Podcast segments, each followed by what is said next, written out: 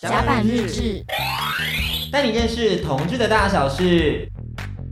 甲板日志，带你认识同志的大小事。我是迪克，我是安迪。我觉得有一个问题想要先跟你问一下，你说，你说，就是你有没有过想要离开台北的这种心情？就是你当你生活有很多不如意的时候，你就觉得说，好想要逃离这个完全不属于自己的这个繁华光景。嗯，好像还好，是不是？没有哎、欸，我在台北真的是。活活得很舒适，就是风生水起，如鱼得水，狡、就是、兔三窟。因为我真的是没有很适合去当那些上山下海的男同志。可是我觉得不是这样说，就像我自己，就是我有非常多的低潮的时候，我就觉得，真的好不想要待在台湾，我好想要就是逃离这个现在熟悉的社交圈，然后就是到一个可能都没什么认识我，然后手机关起来，然后就在那边好好住了可能两三个月，然后可以尽情的去认识新的人，甚至就是忘掉现在的烦恼。所以我到现在可能难过的时候，我就会看一下我在日本京都的生活，嗯，对，然后这个京都的生活居然可以让我用四年，真的，真的，我想说日本的故事要讲。多久？对，要讲多久？可是就是没办法，没有新的故事，更没有新的一些逃离都市的过程。我就觉得说，哎，最近又开始陷入一些贫瘠的感觉。所以不想逃，一个是逃不了的两个主持人。我们今天就是要来找一个逃离成功的男子，对，来跟我们分享成功的经验。而且他回来其实也蛮顺的，就是他就是一个现在在都会跟在乡村都处的非常好的一个状态。嗯，在都会也有人照应，在乡村有另一半陪伴。像一个退休生活的感觉，我觉得真的是非常的羡慕。让我们欢迎陆毅。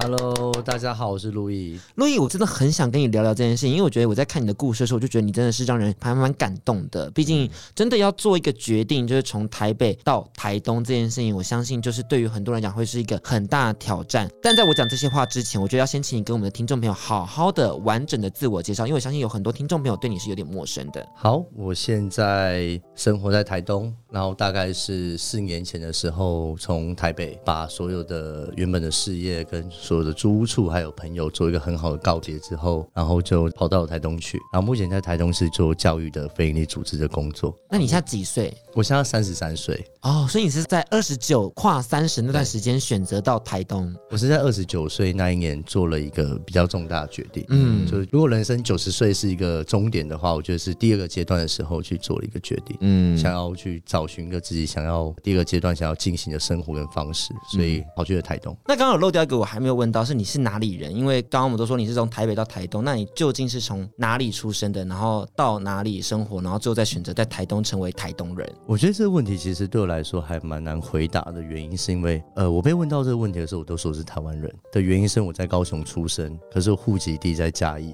然后我从国小的时候在屏东读到小学六年级，然后因为我爸是台商的关系，所以我们从国中到高中都在中国的台商学校。到大学我一个人就是回到台湾，但寒暑假期间我们会很常回台湾啊，会有一些营队啊，或是过年的时候一定都会跟亲戚见面，一起过节之类的。呃，我在国高中六年的时间里面。因为我的同学就分布台湾各地嘛，嗯，所以可能暑假回来的时候三个月，我就会桃园住一下，台南住一下，或是嘉义住一下，或彰化住一下。所以其实在这过程中，变成台湾每个县市其实都有一定的朋友跟熟悉的。哎、欸，你才是狡兔三窟的人呢，很很多窟不止。对，很厉害，你有发现吗？真的，他是全台跑透透哎，你是在每一个就是城市都有认识的朋友。对，因为我们那个学校组成蛮特殊的，因为台商嘛，所以会从台湾各地，只要你是做工业的，那时候早期移到中国的时候，嗯，他就会各地，然后所以他们回来的时候，他们就回到自己的家乡去，然后我们到处玩，到处玩，到处跑这样。那你在大学时期的时候来台湾算是读书，然后又开始在台北打拼，要不要先跟我们分享一下为什么会一个人选择决定在台北，然后去发展自己的事业？因为大家如果可能不小心有知道陆毅的话，你就知道说他其实之前是有感生活的老板，是一个选物店，然后在北中南总共有五个分店，然后有两个专柜，所以。算是一个品牌蛮大的一家选物店，嗯、但是在二零一八年的时候，你将它收掉了。所以我觉得我们可以先来聊一下，为什么你会选择在台北发展你自己的事业？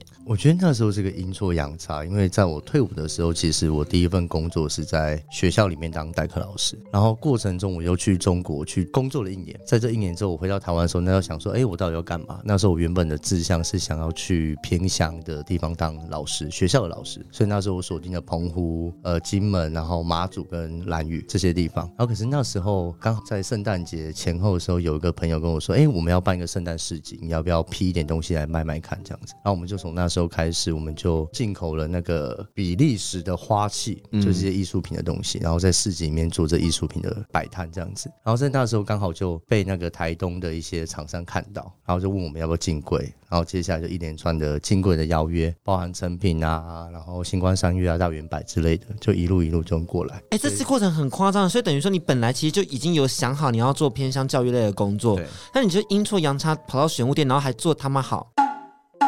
哎、欸，我我我觉得那就是一个听起来我不开心哦。对啊，这个人有点太顺遂，我不开心哦。我我觉得那个过程中，我自己以前可能在当下不会想那么多，可是我后面回想起来，嗯、应该是你在所有的在做每一件事情，不管是什么样业种或什么样工作，当你很认真的看待这件事情的时候，他都会一直有幸运围绕着你，嗯，然后告诉你说，其实你这样做，你的努力一定有一些回报跟有一些成绩这样子。嗯、那你做这些决定的时候，你是会跟人家讨论的吗？还是其实你是？一个就是自己大概想八成清楚之后，你就会去开始执行。我觉得基本上我是一个很任性的人，就是我自己有一股莫名的自信跟傲气，就是我觉得我想要做的事情，我一定会把它做得很好，因为我知道我想要做的事情，我会很百分之两百投入在这个事情上面，所以我对成功跟失败定义有一定的把握。然后我觉得在过程中有很多人推了我好几把。比如说成品来找我们做进柜的时候，我爸就跟我说：“你连成品都不敢去，那你还要做什么样的生意？你当然要去啊！”所以那这个时间我们就在嘉义，因为那时候没有钱嘛，我们就手工做了很多的展柜跟那个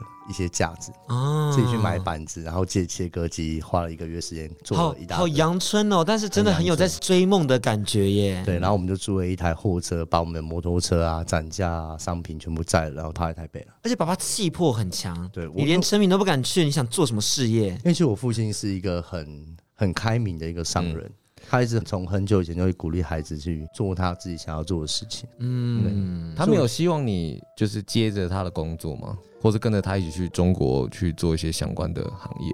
没有诶、因为我爸其实很有趣的是。他一直从小我们家的家训就呃四个字，也就是平安健康。所以包含我出柜的身份，然后包含我的工作，然后或是我要读什么样科系，我父母都呈现一个非常开放的模式，就是你决定好就好，我们都全力支持。你真的在一个充满爱的家庭底下长大，哎，是，我觉得这一点是我觉得还蛮幸运的地方。哦、嗯，那你在台北经营有感生活这件事情，经营的真的算是风生水起，我自己觉得也没有啦，算吧，刚刚听感下来算是有点。点小成绩，对，算是有点小成绩。那你这样子，自己有个疑问的点是，那你为什么要选择收掉？因为当然我们在你的社群上，跟在有感生活的脸书上都有看到说，可能是因为租约到了，然后有些新的打算等等的，叭叭叭叭。可是都已经经营到一个自己觉得说还不错的状态的时候，为什么会在那个时间点不去找一些新的其他家店面，让有感生活继续往下走，而是放掉整个品牌呢？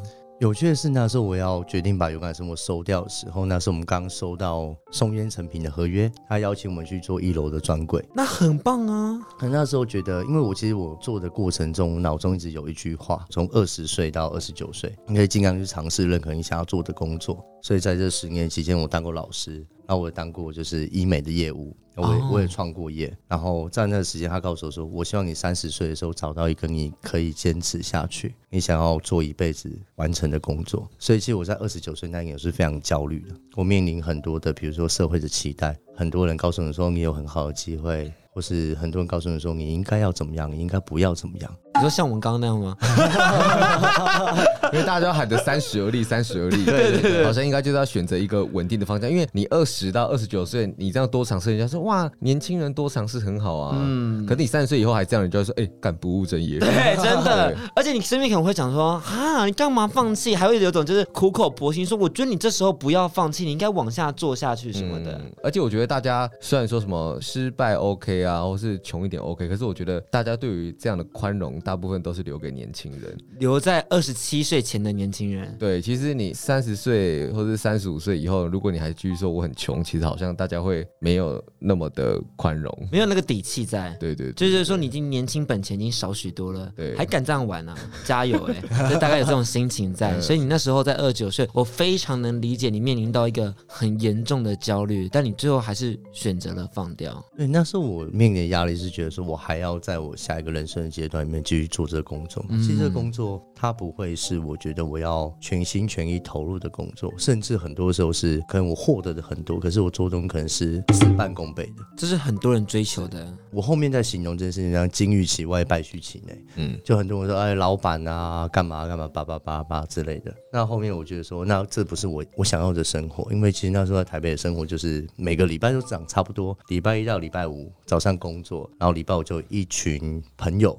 约你去吃饭，吃完饭就喝酒，隔天睡醒，晚上继续喝，然后就参加不同，比如说杂志的一个拖啊、记者拖啊、model 拖啊。这类的生活，在那个时候当下认识有蛮多的朋友或不同业种人是开心的。可是后面回想到更内心的自己，这个生活的样态不会是我想要追求样态。所以那时候我觉得是有个勇气，觉得说，哎，我好像应该要在我下个阶段去勇敢去做一些改变，然后去做我想要做的事情。做这个改变的当下，没有感到犹豫，或是有很多事情在拉扯吗？你有什么考虑点让你觉得说真的要做吗？然后突然自己内心也怕一下，怕一下的状态？我觉得不犹豫，我在离开的状态里面，我是不会犹豫，可是会觉得很很不舍。在台北五年的时间，我有很多非常好的朋友，然后我觉得要跟他们的生活圈做脱离这件事情，其实是有一点难受的。嗯，对。可是外面的拉力，嗯，拉力比推力强，拉力比推力强。嗯。那离开的时候一定会非常的彷徨嘛？那我会想问问看，说你到台东什么时刻，你会觉得说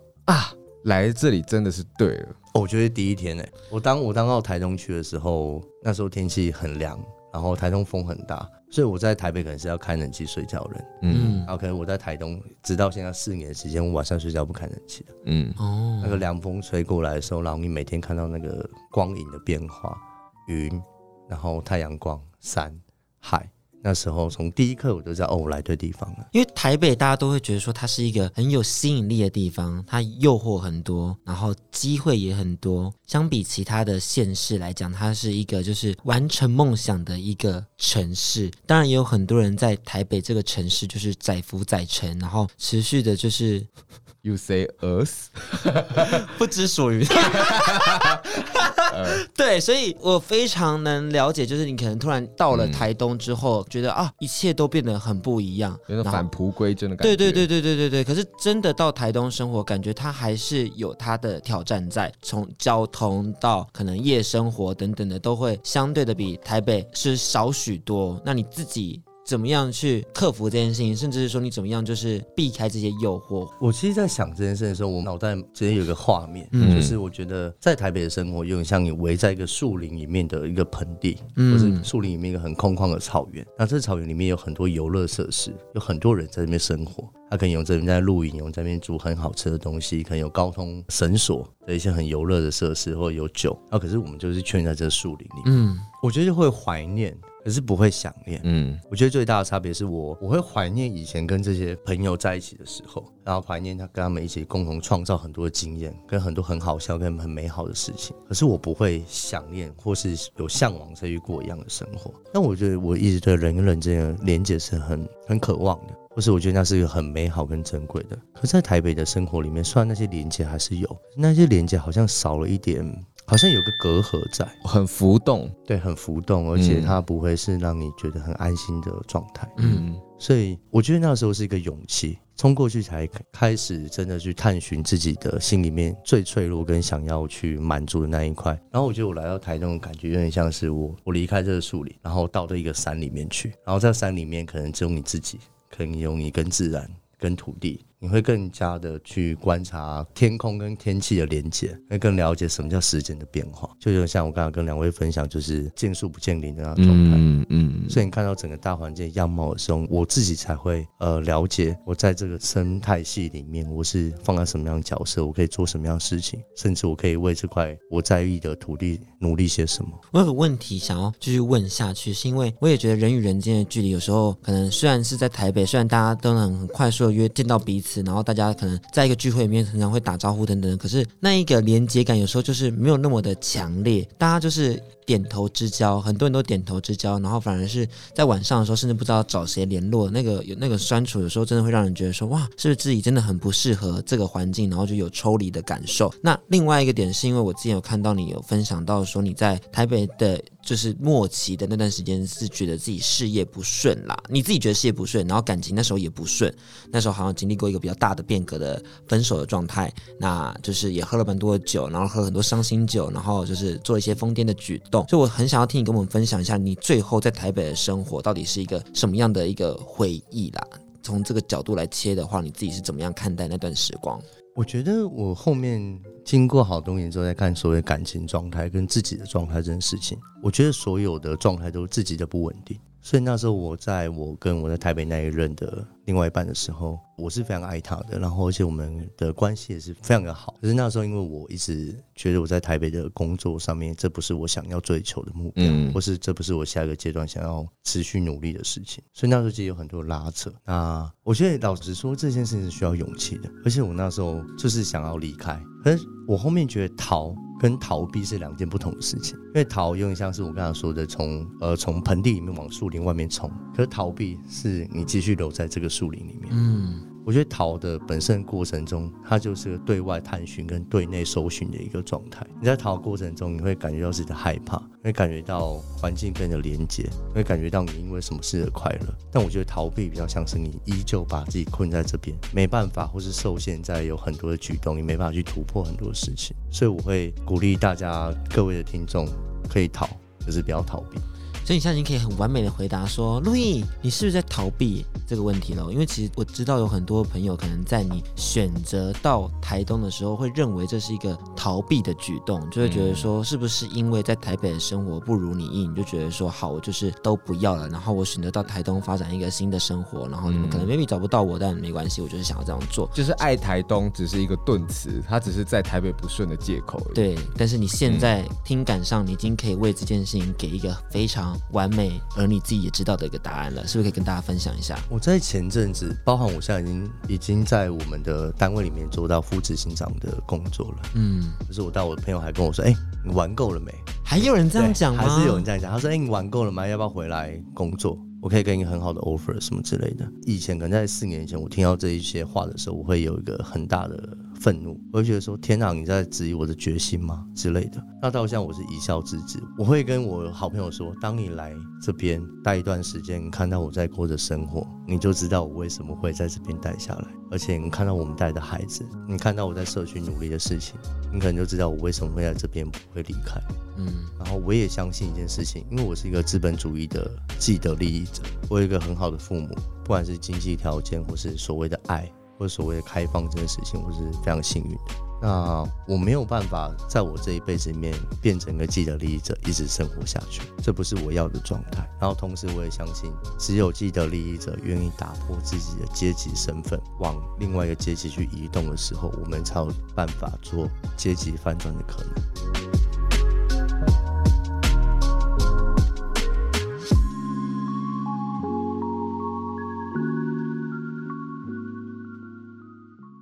我是玩惊吓这番这番言论的，是因为我觉得讲出自己是既得利益者这件事情本身就是一个不容易的一个自我审思，因为很多人并没有察觉到自己是既得利益者，对不对，安迪？嗯，当然不是指你啦，我指对不对？安迪是真的在认真对，对在寻求一个你的 answer。我我觉得他的心态更适合选台北市长。别人这边这边割稻子，每个人在那边讲卤肉饭，在那边，对，平常那边吃卤肉饭在那边。我觉得很很令人惊喜的事情是那个流动的过程，它不只是从都会流动到乡村，更是从原本的就是既得利益者的状态流动到一个给予者的角度。对不起，我不会说我是给予者，因为其实我比较常在教育上面用词，我们说我们是共同学习者。哦，你们用共同学习，因为很多时候我们会觉得。我们在带给孩子很多的东西，其实不是。很多的时候是孩子让我们的感动，跟孩子的纯真，跟孩子给我们很多的学习，是让我们继续坚持在这块土地上努力的原因。所以，我们不会说，哎、欸，我们是给予者，或是我们是老师。甚至我刚到我们单位工作的时候，他们叫我哥哥，或者叫我名字，嗯，那是我很不习惯。我我想，哇，我以前在高中当过老师，你怎么可以直呼我的名字？嗯，我我我都可以生你的 之类的。嗯，嗯，可是其实，在两年后，我发现语言这个用词是有重量的。他讲老师的时候，你们的关系。就老师跟学生的关系，可是如果他叫哥哥的时候，你们就是一家人，啊、就是哥哥跟弟弟或妹妹的关系。我看到你一开始要进入到现在这个组织，我就直接讲名字啊，应该没差吧？就是孩子的书屋这个 NGO 的时候，你一开始在。还没有正式进入之前，其实就已经有参与他们组织的活动了。然后他们的小朋友也都会问你说：“你真的不跟他们一起回台东吗？” 你那时候确定说好我要进入到这个 NGO 之前，你有有在想些什么吗？你有在考虑什么吗？为什么是过了一阵子之后才觉得说好，我好像准备好了，可以前往到那个 NGO 去工作了？我那时候其实，在决定这件事情的时候很快。因为我那时候七月到台东当志工，嗯、然后我八月跟他们环岛来台北。我其实一直是很珍惜在那一个短短一个月里面跟孩子相处的时间。然后包含我之前有去柬埔寨跟在台东的偏乡去做过志工服务的工作的经验。然后那时候我在花了一个月时间，我更确定我想要陪着孩子一起走一里路，不管这路可以走多远。嗯，你有到柬埔寨去做过志工服务，然后也现在选择在台东做偏乡教育的。服务，可是你在柬埔寨的时候的心得，我觉得是可以跟大家分享的。因为我觉得陆毅很棒的地方是，整理他的功课很简单的事情，就是划完他的 Instagram，就大概知道 他大概做了些什么事情。是，而在柬埔寨里面，你那时候有提到说，你的心情是稍微有一点点。复杂的，你是比较有一点，就是好像补偿心态在做这件事情。我觉得这个补偿心态其实相对讲是蛮有趣的。为什么会有一个补偿心态在柬埔寨的这个志工工作里头？然后柬埔寨的志工工作跟在台东的现在的偏向教育的服务的工作又有什么样不一样的地方呢？因为像我刚刚跟各位分享是，我觉得我就是一个资本主义既得利益者嘛，那所以那补偿心态很自然就觉得说，我是被这个社会好好对待长大的小孩，我应该去协助那没有被这社会好好接住的任何的民族或是国家。因为我们刚好那一团我去做自工团，连续去两年，第一年是盖房子跟盖厕所，第二年是教中文。但是我们后面，因为我们那一团都是老师，所以我们要检讨一个问题：我们今天来所谓的自工旅行，这一个月、这两个月，我们到底可以为这个国家带来什么样的改变？因为我们发现，所有的问题它不会是一个单点的问题，它不会是教育的问题，它不会是亲子的问题，它不会是经济的问题，它是整体的结构性的状况和问题。所以我们要解决这个问题，我们如果去帮柬埔寨的小孩，或是社区，或是家庭盖房子，根本没有屁用啊！因为盖完之后，他可能一个台风来，我们花了一个月盖的房子，可能就没了。他可能我们把它挖好化粪池，把它盖好一个现代化的厕所。那在使用习惯没有人紧盯的时候，他还是会得到很多的相关的疾病啊。嗯，对啊。所以开始在柬埔寨那时候了解说，如果我们要解决社会问题这件事情，我们一定要是从整体的系统，从经济、从教育、从环境、从亲族关系、从民族性里面去了解，我们可以切入的破口，我们可以真正去协助去做一个翻转的地方在哪里？其实他刚刚谈到很多短期自工会有的盲点，对盲点和问题，就是他其实是未经缜密思考的那种介入行为，其实只是满足那个社会阶层比较高的所谓的他们他们叫做慈悲的滥情，就是哦，好像让你觉得说哦，我有在帮助别人，我是可以变成一个给予者，就是拍拍照，让他们就是写写报告，然后让那些高中生们知道说，哎。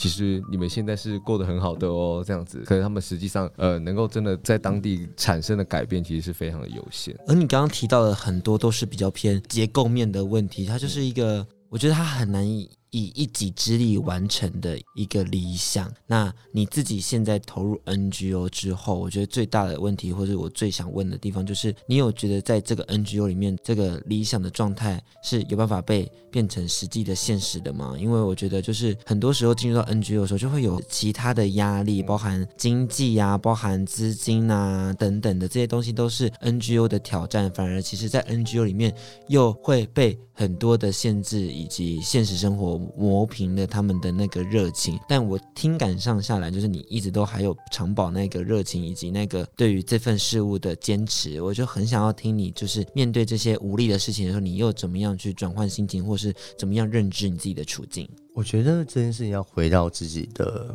内在里面去看这件事情。比如说，我们在社会里面讲说，今天叫醒你的是梦想，不是闹钟，这种屁话，或是什么梦想，叭叭几里路跪着要完成这种挖哥这种东西。那其实我必须要告诉各位是，你要实现或是完成你在意的事情的过程是非常辛苦的，比你顺着风走。当你要逆着风走的时候，其实那个逆风的力量是更强的。它的阻拦告诉你说：“白痴哦，不要，你应该顺着风走，你干嘛逆着风走？”那在过程中，我自己能做工作，我觉得它就是一棒接一棒的接力。可能在我挂掉的这段时间里面，我没有办法看到整体的台湾的社会或者整体的社福社会有很大的改变。可是我相信，我们陪这些孩子走一段时间，我们永远会在他心里面种下些什么样的事情。嗯，哦，听感上都觉得好感动哦，就是这过程听感上非常感动哎。嗯，而我觉得我们种下这些东西，它一定。会因为呃这些孩子散布出去了，他长大成人之后会继续散布下去。所以我很常被问说：你们做那么多的事情，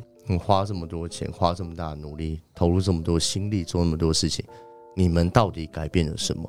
我的回答是：可能我们现在的改变不会是立即看到的效果，它不会是个 GDP，它不会是个数字。我们在改变的时候，我们在做一个社会长期改造的工作，可能十年、二十年、三十年，甚至五十年才会看到的成绩。但我相信这件事情是重要的，因为。我自己看到有越来越多年轻人愿意投入社会改变的工作，因为我们刚开始觉得社会不公平的时候，我越来越没有办法在这边假装一切都看不到，嗯，而假装一切都看不到的时候，就是我们投入社会改变的动力。你去选台北市市长好了，先我们先喝个酒好了。我自己内心，我就讲点真心话好了，因为我当然这集都很真心话，所以我就觉得说哇。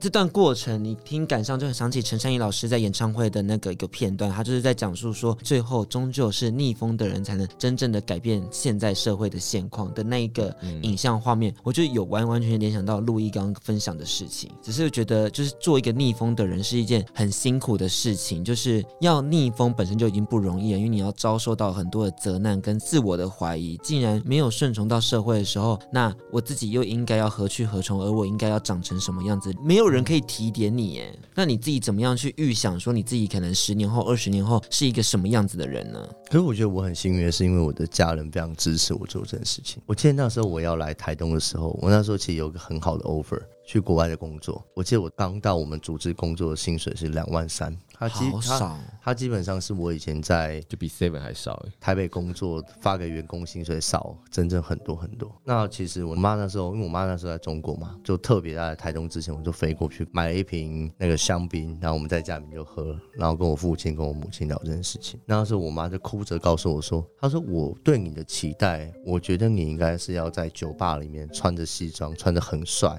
然后抽着。”雪茄跟人家谈生意的，我对我儿子的想象应该是这样，听起来很 fancy。对，那我觉得其实在这段时间里面，我我有拿到很多所所谓的社会价值期待，包含做我我自己的品牌，也是在符合社会价值期待。大家说你很会做生意啊，你很聪明、啊，当一个小老板啊，对你很怎么样怎么样，你应该要做什么样的事情？可是我觉得那时候我跟我妈谈完那时候。我就到了台东，我租完房子，一切安顿好，开始上班的时候，我父母来台东看我的时候，他说：“哎、我懂了。”他说：“你以前在做生意的时候谈就是钱啊，业绩不好啊，巴拉巴拉巴拉什么的。可是你现在在跟我讲小孩，你跟我讲你跟小孩发生什么样的事情，你是多快乐的。所以我觉得在所谓的这个。”逃离的过程啊，或是自己面对这些过程之中，我很喜欢那个海边的卡夫卡这本书一样。我觉得一个十五岁的少年在做生命的探索，这个探索过程中，我以为未来是一个很美好的一片光景，可是其实在过程中有很多的诅咒，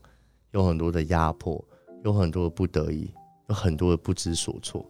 可是，即使结局不会走到一个很好的结局，就像你说的，我们可能还是一直很逆风的状态，跟巴奈很像啊。对，巴奈是我的偶像，嗯，跟巴奈很像，就是毕竟巴奈为了还我土地运动，在凯达格兰大道将近待了要三年多，嗯，那个东西至今都还是没有实际的被改善与改变，那块传统土地的这个争议问题一直就是在那里。以前还会有记者报，然后报。报个大概半年之后，没有任何人报了。那个议题到底现在还剩下谁在在就剩下那些逆风的人正在在意这件事情，而巴奈就是持续在这件事情上尽他一己之力去做他觉得应该重要的事情。我觉得这件事情本身就跟你的个性性格都很像。我听巴奈那个海啸要一百场演唱会的时候，嗯，我问他说：“哎、欸，我说，哎、欸，巴奈老师，我是你的小粉丝，我可以。”合照，合照签名嘛？他就说：“哎、欸，我唱两个小时很累，要不要上去抽个烟？”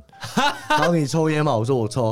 然后我们就上去抽烟。我记得我那时候在抽烟过程中，我问他说：“你在总统府面前坚持这么多长的日子，到底在坚持什么？是什么可以支持你坚持下去？”他很轻描淡写，用珠玉的语气讲一句话说：“白痴哦！他、啊、如果我说不坚持下去，我怎么样将我的孩子坚持下去？”哦。嗯他说：“我当然要帮我的孩子挡在前面了。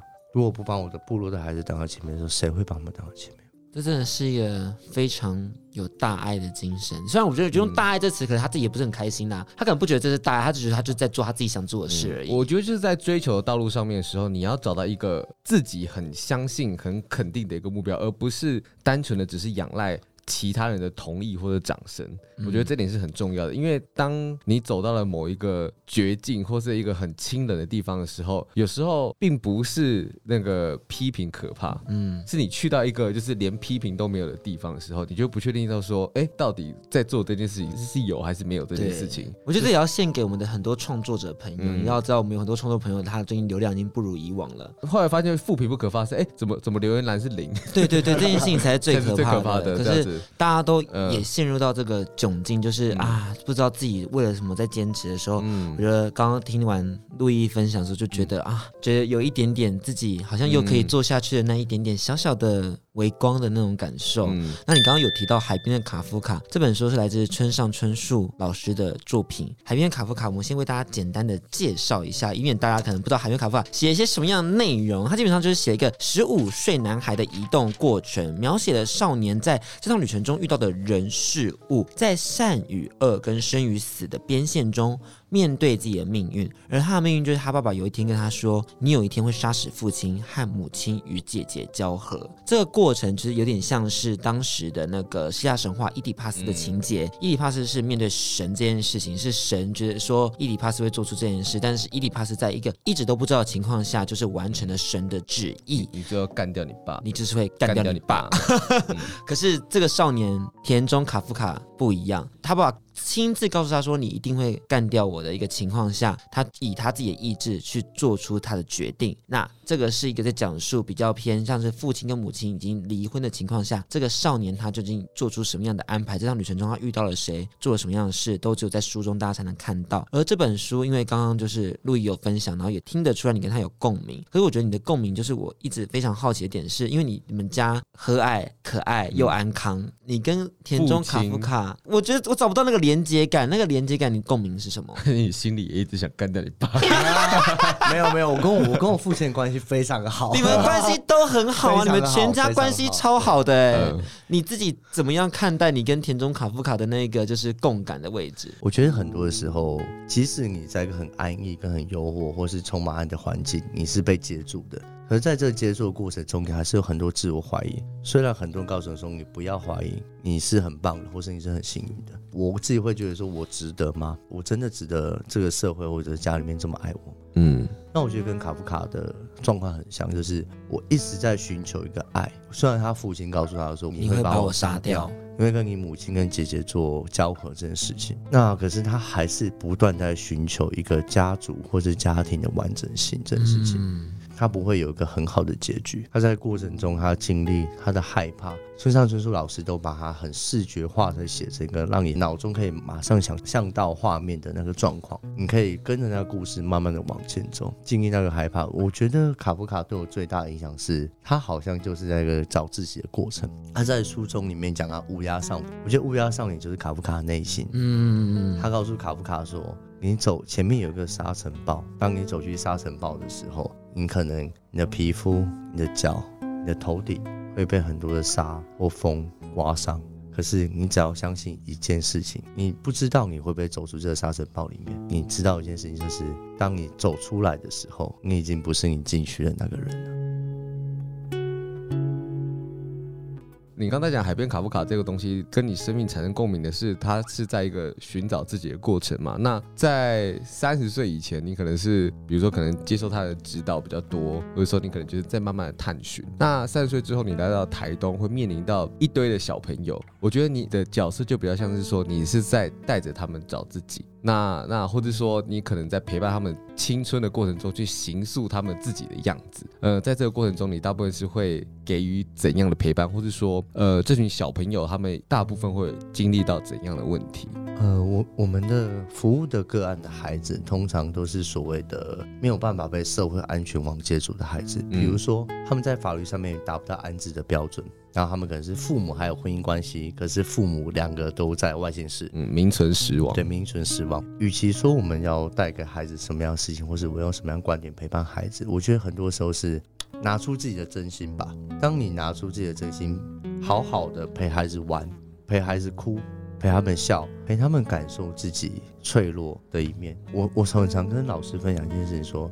教育这件事情是在生活中产生的。教育这件事情不是你在课堂上面巴拉巴拉讲一大堆无微不至这种东西。教育这件事情是当你在孩子哭的时候，你可以跪在他面前，抱着他，跟孩子说“我爱你”，放心，我会保护你，不会有人去伤害你。当孩子站得很高、很开心的笑的时候，你可以站在他后面为他鼓掌。当孩子有危险的时候，挡在他前面；当孩子需要你陪他好好说话的时候，你在他旁边。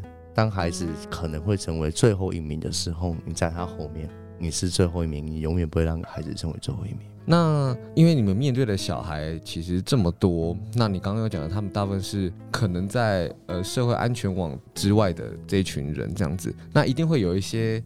嗯，小朋友经历比较多事情之后是，是是比较封闭的，或者比较不容易表达自己的。那你有没有一个就是比较印象深刻，跟哪一个小朋友交心的经验？我可以跟各位分享几个是，是因为我那时候在单位里面，我是带国中的孩子。嗯，那国中孩子其实很很很倦，很拗，嗯，或是很多青春期的一些一些状态。我每次带孩子回家的时候，我会做动作，我会摸他们头，告诉他们说你很棒，或是我爱你。然后在那个过程中，你会看到孩子在你的副驾副驾的时候感觉尴尬，因为他们可能嗯很久很久没有被摸头了。那么我这样说，我在，你很棒，就是谢谢你。然后我记得比较印象深刻的孩子是，因为我们在我们单位里面，我们会陪着孩子一起煮晚餐。然后我们在煮晚餐的过程中，哎，我上个厕所这样。然后我在走出厨房的时候，我们一个孩子跟我说，他说：“哎哥，你爱我吗？”他很小声。可是我听到，然后我听到的时候，我就很大声的说：“我爱你呀！”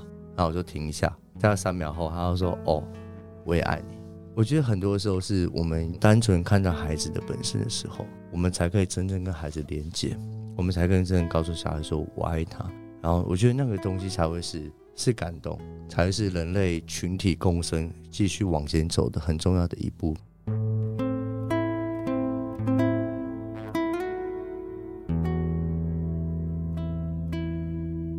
我一个问题哦，就是因为你刚刚讲这个事情的时候，我就想到，就是因为你知道很多人没有爱这件事情，爱，I mean 就是不是，就是他生活中可能他有一些东西缺陷的，或者他他就是没有学到这个技能。如果像你跟他有一个这样的暖心的一个问候关怀，就他被人错认成爱情怎么办？哦，你说晕船了是不是？就是如果是我现在的状态，听到那种话，我一定你晕爆，我晕爆哦！我跟你讲，我晕爆哦！就真的晕爆，这不可能不晕啊！可是我跟你讲，就是有很多人可能都没有感受过那个。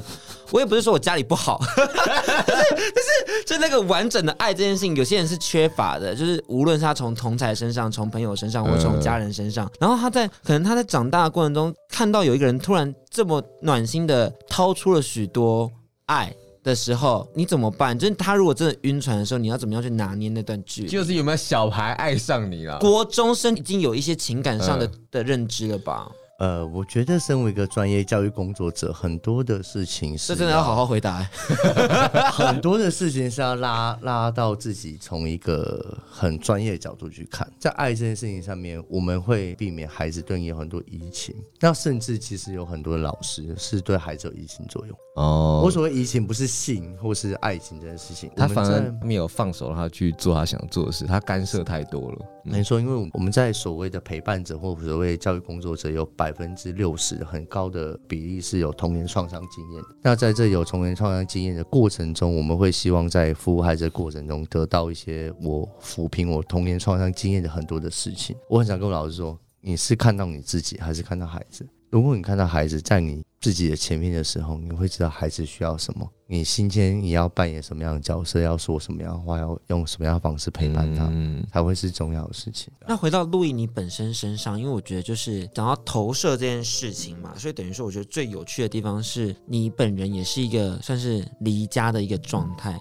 离家这件事情，我想是有很多的同志朋友们可能都会熟悉的事情，因为呃，毕竟我们的家长可能都是在一个就是性别教育比较不齐全的情况下。长大的，所以他们可能不认识同志，所以我们相对来讲会跟家里有非常多的隔阂问题。但你个人是还好，而你自己在离家时有做一些什么样的觉悟吗？因为等于说你就是直接到一个新的环境去发展属于你自己的家庭。哎，你知道，当我在二十岁的时候跟我父母出柜的时候，十三年前没有性别平权，没有同志运动，但那时候还是一切不合法状态的时候，我写一封很长很长的信给我父母，跟他说我是同志，你们给我很多的爱，可是如果我不告诉你我自己全部的自己的时候，我好像就有一个阴暗面，没有办法被你们的光所照亮到。我跟他们讲这件事情，然后我我记得我传给我我跟我父母的一个群组，然后传完之后，我就把手机关机了，关机一个小时，我很害怕。然后我在一个小时把它开机的时候，我妈就会说：“哈哈哈哈，那你是男生还是女生？”听起来蛮可爱的。对，然后回完之后。我还没有回，我妈的下一句就说：“哦，我跟你爸讨论完了，你应该是男生。啊”那他说 是不是？他说不管怎么样，法律没通过也没关系，我会帮你办婚礼啊，好感人哦。然后那时候我我那时候回我妈的讯息的时候，我说我不敢回去，我说我不知道用什么样的角度或什么样的状态去面对你。嗯，然后我妈说：“白色哦，不是要回来面对吗？你跟我讲这件事情，不就是你想要回来跟我们在一起吗？”嗯。嗯那我一回到家的时候，因为那时候就同婚还没有过嘛，嗯，我妈就跟我说：“太好了，没有过更好，我们就不用请一些金箔阿姨、无微不微了，我们飞到一个同婚已经过的小岛，我们去办一个海岛婚礼啊，哈。”他是我的愿望哎，好正面的。我的愿望就是办海岛婚礼哎。然后，所以那时候我妈妈在我出晚柜的时候，她打电话给我弟弟跟我妹妹，她告诉我弟跟我妹说：“你哥没有不一样，你哥是同志。”哦，反而妈妈反过来去跟她自己的小孩去重新再做了一次性别教育。然后，可是其实，在两年后，我有时候跟我妈喝酒的时候，然后我就问她说：“我说哇，你为什么那时候可以那么全然的接住我？你是真的这么全然接住我吗？”那我们在喝锵的状况下说，哦，其实也没有。他说我那时候是因为我对你的爱，我知道如果现在我没有办法接住你，你没有感到我对你的爱的时候，嗯，我知道你会很难过。所以他那时候全然接住。可是他说他花了一年的时间去看很多的同志相关的书籍，看很多性别相关的议题。他说我花了一年的时间去说服我自己，你没有不一样。当第一次他告诉我说你没有不一样的时候，出于爱。当他第二次告诉我说我没有不一样的时候，是出于理解。那他帮你办了吗？还没，我们明年。对啊，我想说今年登记，明年结婚。妈妈不要当说说狗哦。哎，我我妈我妈是一个超级逼婚的，真的吗？逼到不行，因为我妈我妈超有另外一半。那那个呢？海岛婚礼会是海岛婚礼吗？没有，我们要台东办的。台东也有海岛婚礼的空间啊。绿岛啊，对啊，对啊，对啊，对啊，而且旁边有朝日温泉呢。哦，我们会在台中办啊，到时候再邀请两位。你说到要做到哦，没问题，已经录音了，他盛装出席，我会盛呃裸体，哎，他刚他刚喷酒出来，你有听到吗？也被被当山猪脸，不是？因为我跟你讲，我也是不想办海岛婚礼，然后你就是你晚上的时候可以有一些就是可爱的 party 啊，你可以去见习，有有可爱的人啊，对啊，会来参加。他他他可爱的人，我先打个问号，哎。可干的人，哎哎，没有啦，开玩笑的。怂掉，你自己在剪掉，我真的是怂掉了。哎，变成十八禁节目了。哎，本来就是哎，今天是难得走一个超级知性的路线，你要知道，因为我们平常真的乐色话，然后你知道平常就玩一些直男啊，摸一下他们奶头啊这种这种节目的，只是因为就是刚好今天有一些议题是我刚好自己也好奇与想了解的。我也有一个想问，就是说，因为你刚刚讲你妈妈那个过程，其实我是蛮有体悟的，因为你说，呃，你妈妈因为把爱放在他自己的成见之前嘛。然后，所以他先无条件的接纳你，然后再慢慢理解他不理解的事情，这样子。嗯、对，那同样的就是说，你有没有在面对孩子的书屋这群小朋友的时候，有没有哪些事情是其实是你从台北来的情况底下，是你心里很不解，说为什么要这样子做，或是你们不应该做这样的决定啊？但是因为你出于先爱着他们，先接纳他们的个体性，然后之后才慢慢理解说他们为什么会这样做，有没有这样的一个经验？我觉得有很多例子，比如说我们很多的孩子，他可能成绩啊，在运动方面都很优秀。他们告诉我们说，他说他未来想当个 Seven 的员工。我们问孩子说啊，干这么棒，为什么想当个 Seven 的员工？他说因为我父母，然后阿姨他们都在 Seven 工作。他说边工作边吹冷气不是很爽吗？然后其实我们发现我们的孩子有很多的路是被局限住的，然后跟他们父母一样，理解个案。才有办法真正解决的问题。它是个很有趣的分水岭。你到底要以什么为重？你今天愿意跪在个案面前去拥抱他？嗯，就像德瑞莎兄弟在印度的垂死之家说的：“我以为我在做宗教或者传教的事情，可是垂死之家只做一件事情。当你快死亡的时候，在那个世界没有人告诉我说我爱你的时候，我的工作是握着你的手，告诉你说我爱你。”不愧是副执行长，是讲了。我刚刚听完一段故事，嗯、然后我心里想说，就是。我们可以完全知道说，为什么他愿意做一个助人工作者了，因为助人工作者本身就需要有一个他真的希望可以与人建立起连接的那一份真心。从你的眼睛看到的真实，就是我们今天在我们节目中所感受到的。我觉得非常感谢你跟我们分享这些工作经验。那今天因为孩子事务这件事情，其实我们就是问的东西还是比较保守一点点，因为有些更深的东西可能是要就回归到组织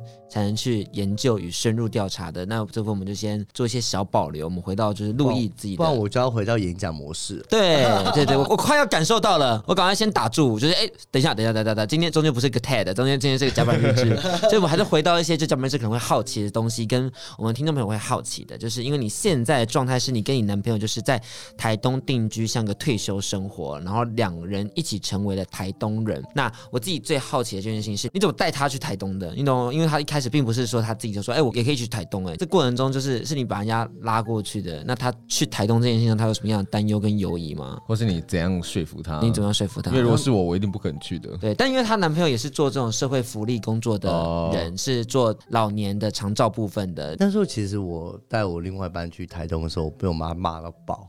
嗯，为什么？因为我我我的另外一半原本是伊森米亚基的国际专员，哦、他是英文非常好的一个一个人，嗯，然后他就跟日本总公司联络，然后他们董事长也超爱他的，所以他应该也穿的时尚时尚，他超时尚的，嗯。然后那时候我要去台东的时候，我告诉他说，哎、欸，我想去台东，然后我想要去过一个就是跟土地连接、跟很多小孩连接的一个生活。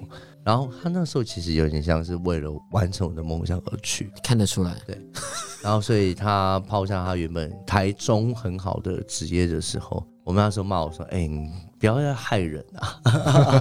他说：“不要把不要把把他们骗去这样。”嗯。可是我们在那边已经呃四年的时间了。嗯嗯。然后其实在这个过程中，我们面临了很多的挣扎，然后也面临很多的自我探索。然后后面其实我觉得爱这件事情啊，是当你开始了解自己可以爱自己的过程的时候，你才有办法真正爱对方。所以，我们在这段感情跟陪伴过程中，我们把对方放在我自己的需要的前面。就比如说，如果我今天觉得我今天工作很累，我很期待我另外一半回家的时候安慰我，嗯，的时候我是把我的期待放在另外一半的状态前面。可是，如果我另外一半工作也很累的时候，我也很累，他也很累的时候。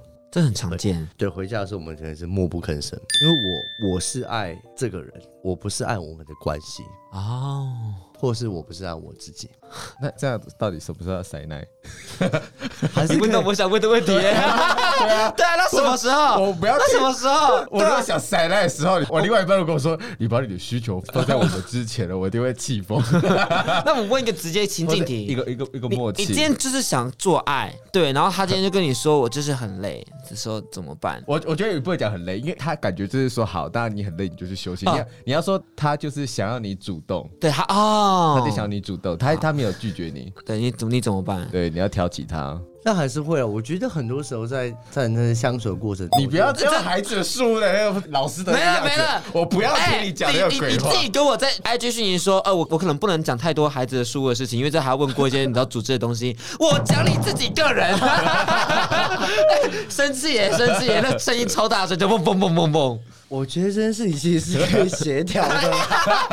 老师害羞了，老师害羞了。你们有没有一个默契？有啦，就是我们现在呃交往或在一起，成为另外一半已经四年的时间了。嗯嗯。然后我们还是维持一个很好的频率，比如一个礼拜两次啊，叭叭叭之类的。对。嗯。那会换姿势或什么吗？还是要换一下吧？嗯、我不知道，因为我我们没有什么太久的情感关系，我真的不知道。所以你们面对这种很亲密行为的时候，也会在台东拥抱山、拥抱海吗？哦，我们不玩在户外。哦、你这个问法很阴险呢。对啊，我想说他不是很爱看什么 天气与空气的连接，星星与山的变化。他是心里拥抱山跟海了，哦、对对，身体不行啊。因为身性灵、啊，比如说我在海边的时候，会有什么沙子啊、螃蟹啊，或是……那你去活水湖看看。哦，我我常去活水湖，每天去游泳。我是去活水湖做爱。你们会不会过年的时候撞见？因为我是半个台东人啊，我妈是台东那边的。Oh my god，活水湖那还可以做爱啊！活水湖那边就是你脚踏车出去，右转到正中间，它不是长方形吗？在右边长方形中间有个小径进去，进去再往在那边。对，在右转进去会有个就是面向海，然后又有个树林区，那树林区就可以打炮，只是你就要小心阿妈可能会经过，因为阿妈如果经过的时候，她就会拿起你的内裤说：“哎、欸，这是谁的内裤？”这样。或者你下次就会遇到陆一的陈勇。对对对，就是哎，那我就啊啊啊啊啊！那那你真的是要远离孩子的书欸。这这期节目要十八禁的吗？现现在开始转变，变成十八禁的吗？瞬间咻！他他这一趴之前要立一个就是警语，说书的小朋友赶快离开，书的小朋友快离开，你们认识的陆毅老师要不见了，陆一哥要不见了。他们他们不会讲老师，他们叫哥哥，哥哥不见了，哥哥不见了，陆毅哥哥不见了，听起来有点可怕，有点可怕，蛮可怕。我没有预想到，那那我有预想过，而且我听过我们节目也听。很多事，那那应该很 OK 啊，很熟悉啊。我那天听你们访问那个正大社会系的老师，那个王真优老师，他他感觉就很符合你的痛调。对，王真优老师那些，我最近听也蛮感动的。而且我觉得你跟王真优老师有一个很像的那个。性质在是助人工作都这样吗？就是他们都有一个那个温暖的 vibe，他们他们可以把自己放很后面。对对对对对对对对，我觉得。但其实我觉得这件事情蛮辛苦的，就是嗯，我很多时候现在比较学会所谓平衡这件事情，我要把自己放很后面，因为我觉得社会的工作或是社会改变这件事情是我放很前面的工作，或是我想完成的事情。可是在这个过程中，我会把自己放很小，在把自己放很小过程中，也是有很多很难过的事情。对。然后我觉得我在一直在寻找，然后如何去宣泄自己，让自己更有能量继续往前走，这件事情是蛮困难的。哎，我是要带回来比较严肃。但我想问，我想继续问这件事情呢，就是你把自己放很后面这件事情，那你自己要怎么样去消化掉？就是你没有被别人放在前面这件事情，因为会不会有时候就是这种心理的，就是积怨或者这种闷住的情绪，会不小心在两人的情感之间，就是不小心宣泄出来。对，因为如果今天在别人心中不是很前面的话，我就会希望我重要的人是把我放在前面。的，你想说啊，我至少我职场孩子，我把他们放很前面。但是你另外一半，哎、欸，你也可以稍微听我讲一下，或者把我当成小宝贝吧。结果另一半把他放在更后面，对啊，哇哇，对，因为我另外一半是个很爱打电动的，哇，你比啊，不行了，开始他是很爱打 LOL 的人，要开始讲了，要开始讲。我们我们要抱怨，就是如果我是一个有智慧的人，或是我觉得我自己可以处理自己的感受，嗯、我不用我的另外一半去分担我所有的这些可能的困难，因为我另外一半在每天可能八点半到十二点。的过程中，他每天打电动，你知道我把他拐来台东吗？然后拐来台东过程中，他们有很多很好的朋友在一起打 LOL 啊，嗯、他们可能五个要讲一些干话啊、微博呀，要五排这样。对，我觉得那是一个他们属于他们自己的世界。我会觉得他做他想要做的事情，我会做我想要做的事情。你想做什么事情？我还是就是我会对世界的情势就很关心啊。然后我觉得我们很多时候是。各自在一个空间里面，可是各自很开心的做一件事情。我可能问一个看起来好像有点 看起来冒犯，很冒犯，但但是就是我很想问，就是说你可以遵循他去做他想做的，你做你想做的，然后你又可以允许他不把你的情绪放很前面。那那你喜欢他什么啊？就是他成为你的另外一半。你心中认定的那个标准，不过你这不冒犯，因为这有在访纲里面，你问对了、欸。我觉得在这个过程中，我觉得只有把自己很安定的时候，你才可以把另外一半放很重要。然后我的另外一半是非常贴心的另外一半，你知道我我有点微洁癖，所以我们家的猫砂啊，然后打扫都是我在做。可是我很讨厌晒衣服，所以我另外一半就很爱洗衣服跟晒衣服啊，就有个分工合作的概念。对，我们有很多互补。然后像我原本其实我是一个完全不要结婚的人，因为我觉得婚姻的制度的设计本来都不公平。嗯，它是违反生物性的。它以前不管是母性社会，或是一夫多妻制，我觉得它是一个比较健康的方式。真的吗？等一下，等为什么？你从三十岁跟一个人所谓定终身，从三十岁到八十岁的时候，嗯，你只能跟一个人做爱，或是你只能跟一个人分享你的所有事情，这是很可怕的事情。那可能这一个对象可以满足我百分之七十，那另外百分之三十可能是这个对象没有办法给我的全部。然后可是我能做的事情就两件事情：要么忽略我百分之三十，要么我是开放性关系去补足百分之七十。嗯然后，所以我告诉我另外一半说，其实我们在很多时候，你可以满足我百分之七十，可是我百分之三十还是有一些需要的。比如说，我在很困难的时候，因为你跟我每天生活很紧密，可是我可能要找个朋友，或是找个任何一个人去诉说我这个过程中的一些没办法跟你说的话。那他这件事情是当初有对你提出什么 feedback 吗？或是一开始有不太接纳的状况？我觉得这个过程中我们谈很久，因为我是一个反婚姻主义者。可是我们到后面，我们我们今年要结婚了。嗯，我们今年决定结婚原因是因为，呃，我买房子，然后在台东。我以为是通奸最初最后。然后我，然后我觉得，我觉得那个过程中，我希望我有一天我的医疗的行为或者是我的状况，我另外一半了解的，甚至我有一天挂掉的时候，我们一起经营的这个家，或是我们养个猫咪，是我另外一半可以接受，可以延续下去的。共组一个家庭对你来讲，就像你刚刚讲，你毕竟对婚姻整个制度是有一点担忧的，那会对你来讲有什么样的考验与障碍吗？就进入到一个婚姻这件事情，我知道有很多人要进入婚姻这件，他们都说 OK OK 可以，要进入的时候突然有一个恐慌在，你自己有这样的一个状况吗？就是这辈子就要跟这个人大部分的定下来。对对对对，当然你们自己有一些自己的协议，可是真的要进入到确定的那个关系，有一张纸在上面，有一个法律的合约在上面的时候，你自己会会不会有一些什么样的难处是不好跟？你的另一半说，但刚好我们今天有人可以听。不好，不好意思跟另外一半说，但是在假白日之说。对对对对对对，虽然很矛盾，但是希希望可以你可以分享看看，你可以分享看看。没有，其实我觉得那时候的状况是把另外一半的需要放在我的前面。嗯、就算我觉得这个制度是不公平，可是我觉得我希望另外一半在我呃可能有一天挂掉，或者可能有一天发生什么样的事情上获得另外一个保障。我希望我们共同经营的家不要因为我的离开，然后有任何的变化。嗯，然后我也相信他会把我们三个猫咪照顾得非常好。我也相信他会把他的工作做得非常好。我也相信，即使他可能在我。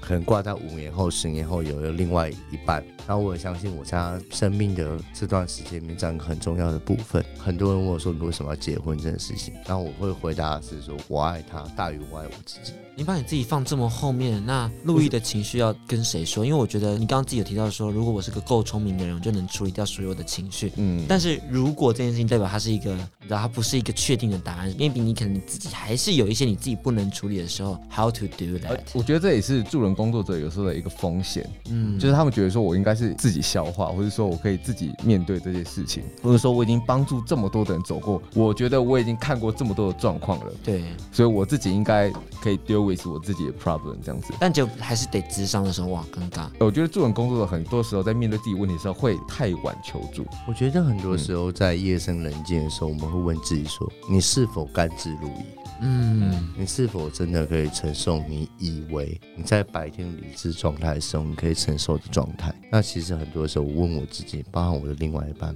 到底你今天的牺牲或者就放掉很多生活，为了什么样的事情？虽然那个比例有一点还是有难过的成分在，可是我是开心，因为它存在，而我是开心。然后其实我们很多时候回家，因为他是老人社工嘛，我可以一天讲不到十句话，可是，在每天早上。他八点去工作的时候，我可能还在睡觉，然后他在离开的时候，他亲我的额头或者我亲我的嘴巴的时候，跟我说我去上班了。我永远都知道他在为什么样的事情而努力，然后我可能在半个小时后起床，我因为什么样的努力，我永远都知道他知道。我觉得这段过程中比较像是一个相知相惜的状态。听起来太幸福，不开心了。太就是你知道，我我我懂，我懂，我懂，太我懂，这一切都太圆满了，太圆满了，无懈可击，无懈可击，可恶，很棒。我我说真的，我觉得，因为我听得出来，你们把每一件事情都谈清楚了，然后没有什么样犹疑的事情，然后都能知道接受彼此的，就是。想法，我觉得这件事情才是最难的，就像灵魂伴侣的那种感觉。我们每个人都在追求那个过程，因为我们大家常常都会说 “you complete me” 这件事情是一个，就是它就是一个悖论，就是你怎么会期待别人去满足你？可是像但 “you” 可以是复数啊，但他又可能 我开放性关系的部分嘛，都是啊。但是终究，如果有一个人是 “you complete me” 的一个状态的时候，那种被满足的感觉还是很幸福的。所以他今天就是分享一些他自己幸福的过程。然后从台北到台东，听起来是蛮幸福的。但我想，你是不是可以给予我们的一些听众朋友们一个建议是：如果你今天真的在一个你已经就是你已经受够了，或是你已经就是困住，你不知道该怎么前进的一个环境中，陷入泥淖中。对，那他究竟要怎么样做？你你可以给予他们一个勇气吗？听起来好像没有营养的生活智慧王哦。你可以给我个勇气，跟我说加油吧。好，加油，走吧。但没有了，我主要是希望你可以跟我们分享一下，到底要怎么拾起那个勇气，然后真的摆脱他不想要再继续的事情。我很想去约大学做演讲，然后我不管在每个大学做演讲的时候，我就告诉很多年轻的伙伴。我很多年轻的大学生，我会告诉他们一句话说：“请你保持你的愤怒，这世界永远没有你想象的这么公平。这世界有很多很多的不公平的事情正在发生，比如说原住民族的问题、族群认同、台海危机，然后甚至到海洋保育、生态环保，它都是不公平的议题。当你要保持愤怒，你要认知到。”自己的所处的社会其实没有这么好的时候，当你保持愤怒的时候，你永远都有你可以去参与的部分。你永远不知道你在这之中可以扮演什么样的角色，而当事件发生的时候，呃，你扮演的角色永远就是你可以进入的最好的时刻。所以我想跟很多的年轻的听众朋友说，请你保持你的愤怒，这世界没有你想象这么好。而这世界随时都可以因为你的参与或是你的加入，可以变更好。节目的尾声，我们刚好可以送上路易去年在社群上引用的文字，和大家分享一下。因为这段话我觉得非常的舒服，而且可以为今天做一个完美的 ending。他说：“这是献给疯狂者、另类者、反抗者、麻烦制造者、方洞里的园丁、看事情方式不一样的人。他们不喜欢规则，且他们对现状不带有尊重。你可以引用他们，不同意他们。”赞颂或丑化他们，大概你唯一不能做的就是忽视他们，因为他们改变事情，他们把人类向前推进。当有人可能把他们当作疯子时，我们看到天才，因为那些疯狂到以为他们可以改变世界的人，正是那些做到的人。希望大家都可以成为那一个心想事成的人。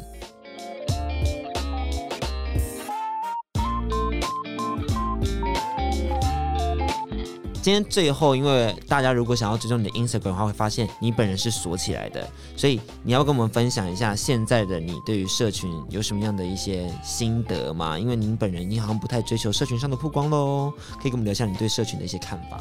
我觉得简单来说，就是因为我以前在 IG 公开账号的时候，我被很多中国人盗账号，然后另外一个事情是，其实我不想接约配，嗯，就是我不想要成为一个样板化或潜移默化的网红。然后让大家觉得好像我好像要遵循某个梦想，嗯，或是我应该要叭叭叭叭叭之类的东西。可你不觉得社群上是真的有影响力，可以 maybe 可以影响到一些部分人的观感跟想法吗？我觉得是。可是其实，在如果我是一个公开账号状况的时候，我还是会希望成为一个常模化的状态，去分享给各位看很多开心的事情，或是很多的愉快，或是我好像有成功经验这件事情。我其实把 IG 变成不公开的状态。的时候，我会更可以分享我的生活，我会更可以分享我很多想说的话。比如说，我以前公开账号的时候，我支持台湾主力的时候，会一大堆中国人啪啪啪啪，就是十几折、一百折骂我吧之类的。可是我把它关掉的时候，我可以真的跟这些人去做很深入的对话，嗯，对，然后是我可以跟追踪我的人去做很深入的、很深入的交谈，然后我可以花很多时间，我不用集中心力在我一个长模化，我好像要当个网红、当个榜样。我觉得长模化是一个很可怕的事情，因为每一个人本来就应该值得不一样。不是每个人都是独一无二，在这独一无二的过程中，我不要成为了样板化或长模化那个样子。连任何理想都不应该被像是媒体是大量式的去推销给任何人去认识，嗯、而是他们自己自发性的想要去认识的时候，那再去认识才是最好的。我觉得不在乎要影响一百万两百万人，而是影响那一个真的想认识的人，那才是最重要的。所以今天非常谢谢陆毅来我们节目上分享，就是这么多精彩的故事。那当然，大家如果想要追踪他的 Instagram 的话，就是。透过我们，然后我们再给你，然后再看看他要不要让你开放。他如果不开放的话，那就这样。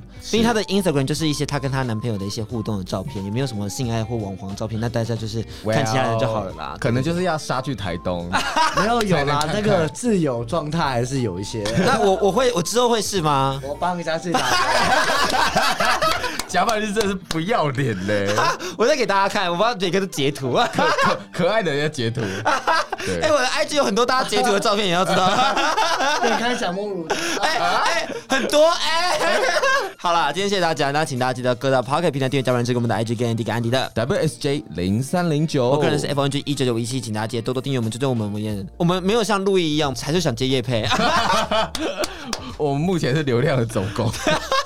可是我们我们还是有些 something 要就是说，因为就是因为我们有了有了流量，我们才有影响力，让这些有影响力的人可以有一个舞台可以发挥。我们就是各自在 IG 的墙内跟墙外努力的人。对对对对对对对，因为无论是哪一种，都是值得被尊敬跟被尊重的选择啦。选择问题，我，我们选择一个看起来有点不舒服，但是还且战且走的一个状态。嗯，对，那就这样子哦，大家拜拜，拜拜。甲板日志，带你认识同志的大小事。